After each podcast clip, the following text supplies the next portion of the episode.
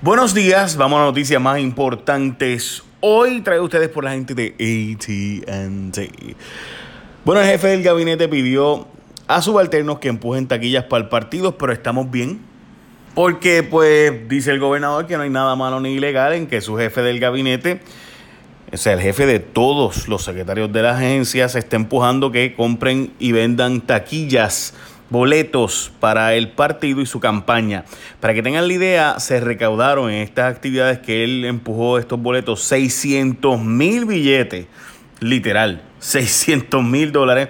Y en efecto, las actividades para las que se empujó estos boletos fueron sumamente exitosas. Así que el gobernador dice que Gerandi lo hizo fuera de horas laborables y que como tal, pues él puede hacer este tipo de proselitismo en cuanto al partido se refiere y que el secretario dijo pues que él lo hizo fuera del horario tradicional de trabajo.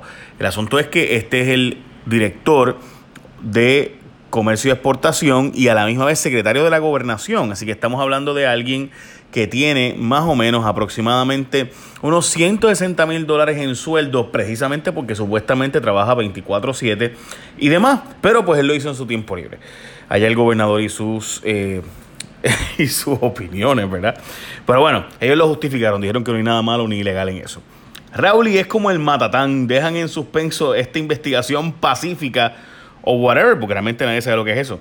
La policía ha dejado en suspenso la supuesta investigación pacífica contra Raúl y Maldonado, el hijo de Raúl Maldonado, y de hecho Raúl Maldonado dijo una expresión que a mí me parece que significa que está buscando sin duda que los federales lo pongan bajo la protección de eh, la custodia federal y eso es que se los llevan fuera de Puerto Rico y se los llevan por una localización por allá, por saber Dios dónde, eh, y en Estados Unidos y los ponen en Witness Protection Program o en lo que serían los programas estos de protección de testigos en un lugar desierto por allá por los Estados Unidos, que hay siempre con mucho frío.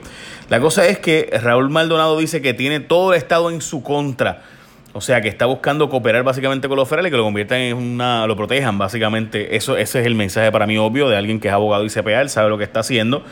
Eh, y además de eso, eh, obviamente el gobernador ha respondido diciendo, no, no, yo admiro mucho el trabajo de Raúl Maldonado y que hizo aquí en el gobierno de Puerto Rico y demás. Bueno, y que le mentó esas expresiones. La cosa es que supuestamente ayer se dejó en suspenso la investigación eh, además, no hay un protocolo como tal de tal investigaciones pacíficas de alguien que supuestamente suena inestable en las redes sociales.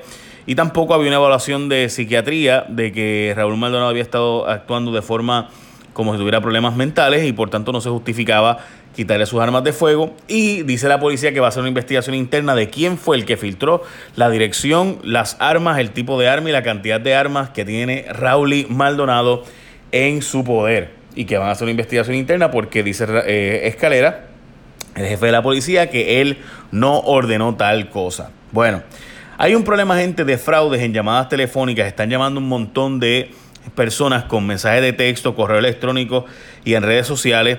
Y lo que hacen es que te contactan y simulan presentar, a, por ejemplo, representan una compañía. Eh, por ejemplo, pueden decirte, ah, yo soy de la compañía tal. Y puede ser una compañía de verdad eh, con la que tú normalmente operas incluso. Y es posible que te pidan información como seguro social, tu contraseña, tu tarjeta de crédito para supuestamente verificar tu cuenta, pero eso no ocurre. Ningún representante de ATT, de ninguna otra empresa, te va a llamar para pedir información a menos que tú origines la llamada al centro de servicio al cliente. Así que ATT te recomienda no aceptar no responder a números y correos electrónicos desconocidos. Si sospechas que estás siendo víctima de una llamada fraudulenta, cuelga la llamada y comunícate con los números oficiales de servicio al cliente o marca el 611 de tu celular, 611 desde tu celular. Esto es un mensaje de ATT, que es la mejor red, pero es bien importante que sepas que ATT está alertando acerca del alza en fraudes en llamadas telefónicas, mensajes de texto, correo electrónico y redes sociales. Importantísimo. Si alguien te llama preguntándote tus datos, eso no ocurre. Recuerda que eres tú quien llama siempre a servicios clientes. Si alguien te llama, no des tu información confidencial. Bien importante. Bueno, próxima información y por si acaso eh, esto ha estado pasando con diversas compañías en diversos momentos eh, y yo recuerdo que mucha gente me estaba llamando y me ha llamado en el pasado que les llegaban llamadas, ¿verdad?, de todo tipo de fraude, así que tengan cuidado con dar su información confidencial, no la den a menos que ustedes originaron la llamada telefónica. Rosselló firma nuevo código de incentivos. Este nuevo código incluye hasta la creación de una cuenta con mil dólares para todos los estudiantes que comiencen kinder. Otro de los incentivos incluye el repago de préstamos estudiantiles a médicos, dentistas, veterinarios e investigadores científicos en salud.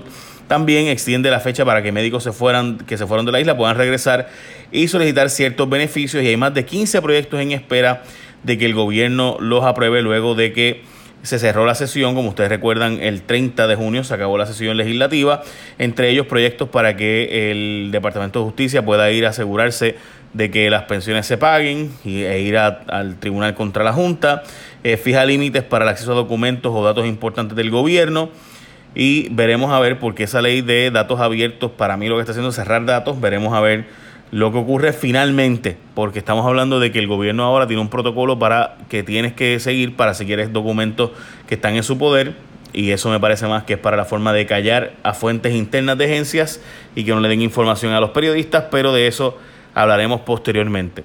El gobernador se sigue aferrando al bono de Navidad, dice que el bono de Navidad va, la Junta de Control Fiscal dijo que no va, tanto el bono como tampoco el sistema de PayGo, donde el gobierno central va a pagarle a los, a los alcaldes el retiro que le corresponde a los alcaldes pagar su retiro. Y esto sabe que los alcaldes pusieron el grito en el cielo con eso.